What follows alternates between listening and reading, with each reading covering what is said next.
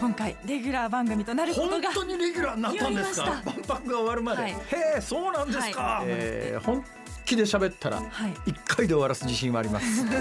辛坊治郎の万博ラジオ。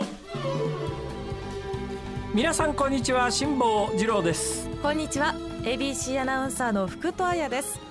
辛坊治郎の万博ラジオ。この番組は万博をこよなく愛する辛坊治郎が2025年の大阪・関西万博についてさまざまなゲストとともに詳しく熱く掘り下げる万博ポータル番組です。最新情報はもちろん今後の課題やワクワクする情報まで毎週ぜぜひひでお送りします。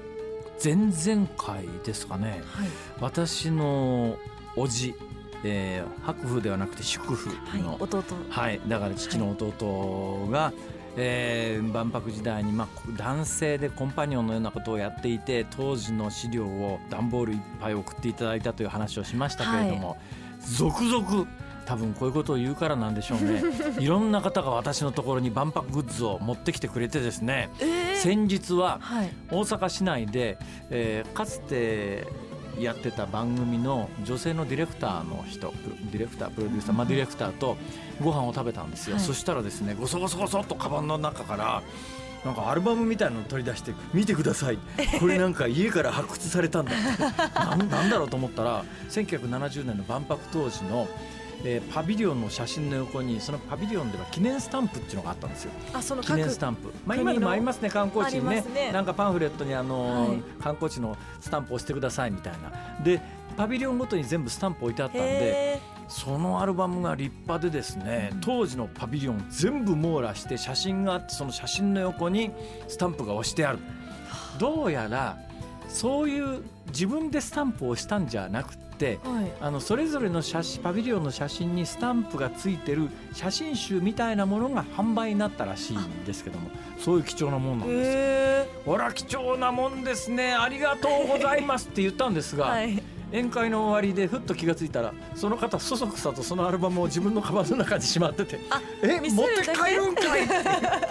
見せるだけかいっていう。残いいんです。ね見せ見せていただくだけでもありがたいです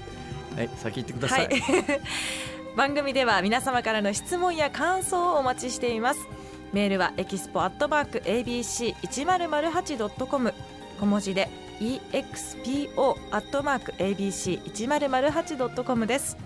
番組公式ツイッターは辛坊治郎の万博ラジオで検索してください。ハッシュタグは万博ラジオです。皆さんどんどんつぶやいてください。この後は万博ニュースヘッドラインです。辛坊治郎の万博ラジオ。大阪・関西万博ニュースヘッドライン。6月下旬から7月の主な万博関連ニュースです。入場料金が国の了承を経て正式決定しました。18歳以上の大人は7500円。12歳以上17歳以下は4200円。4歳以上11歳以下は1800円です。その他会期前半や午後5時以降の入場で安くなる種類もあり今年11月末頃から前売り券が発売される予定です。万博の祭事イベントの実施基準などを検討する第1回大阪・関西万博祭事検討会議が開かれました。祭事コンセプトはその一歩が未来を動かすと発表され吉本興業ホールディングスの大崎宏前会長らが出席。予定時間を1時間以上上回る議論が交わされました。命や健康をテーマに大阪の企業が複数参加する大阪ヘルスケアパビリオンの出展テーマ発表会が開かれました。テーマはリボーンで新人間洗濯機や宇宙空間での使用を想定した無重力シャワーの詳細が公表されました。カナダ政府は出展するパビリオンについて来年3月に着工する方針を示しました。海外で製造した部品を日本に輸入して組み立てる計画で国内の建設業者とも契約を交わしたということです。今年秋頃に建設許可を日本側に申請しデザインの詳細を発表します。海外勢のパビリオン建設申請がゼロの状況について関西経済連合会の松本会長は定例会見で個人的な意見と断った上で撤退する国もあるのではないかと述べました。カナダ政府、まああのいわゆるタイプ A と呼ばれる海外のパビリオンがちょっとなかなか、えー、建設申請ももう出てない状況の中で間に合うかと言われている中でカナダ政府はパビリオンについて、えー、もう来年の3月に着工すると。でで海外でっていうか、まあ、カナダでしょうね。カナダで、作った部品を日本に持ってきて組み立てるだけだと。これで私若干の自慢ができるのでございますがいいですか？はいお願いします。私大阪の自宅というのがあるんでございます、はい、この大阪の自宅はカナダで作った部品を日本に持ってきて組み立てたものです。ええそれは？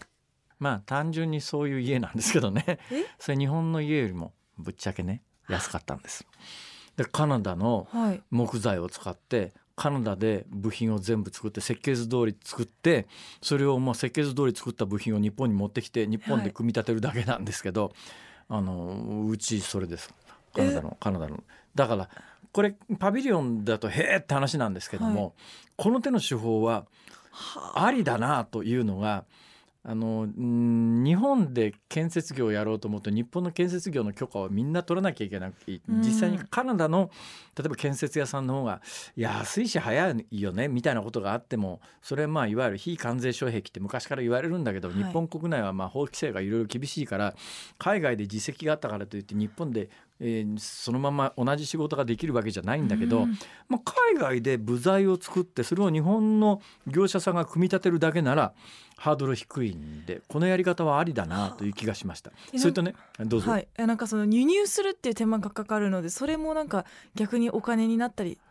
ちょっと高くついてしまうのかなって、まあ、最近はねあの国内の木材の値段がだいぶ下がってきてるんで、んはい、国内の木材で作るケースもいろんな建築物増えてますけれどもそれでもね輸入しても海外の木材の方が安い時代が長かったんですよ、今でも多分安いと思いますね。はあえー、日本の木材は逆にそのぐらい高くなっちゃったというところがあるんですが、うん、まあ、最近ちょっとね状況変わりつつ円安もあって状況変わりつつあるみたいですが、はい、それともう一つ、はい、カナダと聞いて思い出したんですけどね、うん、1970年のえー、大阪万博の時にいろいろな各国の展示館というのを鮮明に覚えてるやついくつかあるわけですよ。はい、ソ連館だとか、うん、アメリカ館だとか前お話ししたことがあるスイス館だとかって鮮明に覚えてるんですが、はいうん、それ以外の国ではっきり覚えてるのがですね、はい、カナダのカナダパビリオンじゃなくてカナダ館もあったはずなんだけどカナダ館とは別に、ケベック州館っていうのがあったんです。ケベック州ってわかります？カナダの一つの州ですね。はい、まあ北海道みたいなもんですよ、ケベック州。でケベック州っていうのはちょっと特別でカナダって何語喋ってるかって認識あります？英語じゃないんですか？カナダは東の方フランス語圏があるんですよ、えー、そうなんですか、はい、だカナダはまあほとんどが英語圏なんですが、はい、東の方でもともとやっぱフランス領だったところもあるんで、うん、フランス語圏があるんです。ケベック州っていうのはまさにそうで、はい、広大な森の州なんだけどここはフランス語がメインだからネイティブターンっていうか母国語なんですよ。でそのフランス語圏だからちょっと微妙にやっぱり英語圏のカナダとフランス語圏のカナダカナダとは同じカナダでもあの同じ国の中でも文化的に若干色合いが違うんでケベック州というところは1970年の大阪万博の時にはカナダ館とは別にケベック州館っていうのがを作ったんですがこのケベック州館っていうのが、はいこれもね中の展示全く覚えてないんです。建物の横にあったモニュメント的なものだけ覚えてるんですがその森の州なもんですから巨大な木が有名なんですね。その巨大な丸太を切り出してきて その丸太を階段状にダーッと並べてるんだけど、はい、あの今頭の中で階段状と聞いて思い浮かんだサイズじゃないんですよ。もうなんかそれが一つのビルみたいな巨大なビルみたいなぐらいのだからカナダの木材って我々が考える材木のサイズと違うんですね。あじゃあもう足でこう一歩踏み出せないぐらいのサイズ感ってことですよね。だからもうだからタワーみたいな感じですよ。だからそれが階段上にずっと並んでるんだけどもそれがだからケベック州間の州のパビリオンは中身どうだったか覚えてないんだけどその横にあった要するに巨大な材木をずっと縦に縦に立てて並べてあるだけなんだけどこれがもう強烈な印象で残ってるんですね。というような記憶を皆さんに万博で作ってもらいたいなとそういう話です。そうですね。この後は大阪・関西万博テーマ事業プロデューサーのお一人で生物学者青山学院大学教授の福岡伸一さんにお話を伺います。辛坊治郎の万博ラジオここからは大阪・関西万博テーマ事業プロデューサーのお一人で生物学者青山学院大学教授の福岡伸一さんにお話を伺います。よろしくお願いいたします。よろしくお願いします。よろしくお願いします。福岡先生お忙しい中本当に申し訳ないです。いえいえこちらこそこれを言うとですね今までこの番組にゲストに来てくださった方に失礼なので言いたくないんだけれども、はいえー、この番組始まって以来最もメジャーな方です。いえいえ、間違いおっしゃいますやら、はい、とんでもないでございます。はい、最もメジャーな方です。間違いございません。日本を代表する、えー、生物学者という肩書きでいいんでしょうかね。はい、結構でございます。生物学者。福岡先生、はい、えー、大阪・関西万博のテーマ事業プロデューサーという肩書きなんですが、はい、テーマ事業プロデューサーって何人いらっしゃるんでしたっけ？8人おります。8人でその8人の方がそれぞれ一つずつパビリオンを担当されるんですよね。はいその通りなんです。で建物の形とかデザインもそれぞれのプロデューサーの方が、つまりまあ福岡さんがデザインされた建物で展示がされるということですか？そうです。それぞれのプロデューサーが自分の、えー、思いやコンセプトをえー、具現化して、えー、パビリオンとその展示物を作るというそういうことになっております。これ福岡先生がその大阪・関西万博の事業プロデューサー8人のうちのお一人になられるいきさつっていうのは何かあるんですか？えー、これがどういうふうにあの選考されたのかお話は始まったばかりですが今日のところはこの辺でお別れです。辛坊治郎の万博ラジオまた来週土曜日のお昼12時にお会いしましょう。さようなら。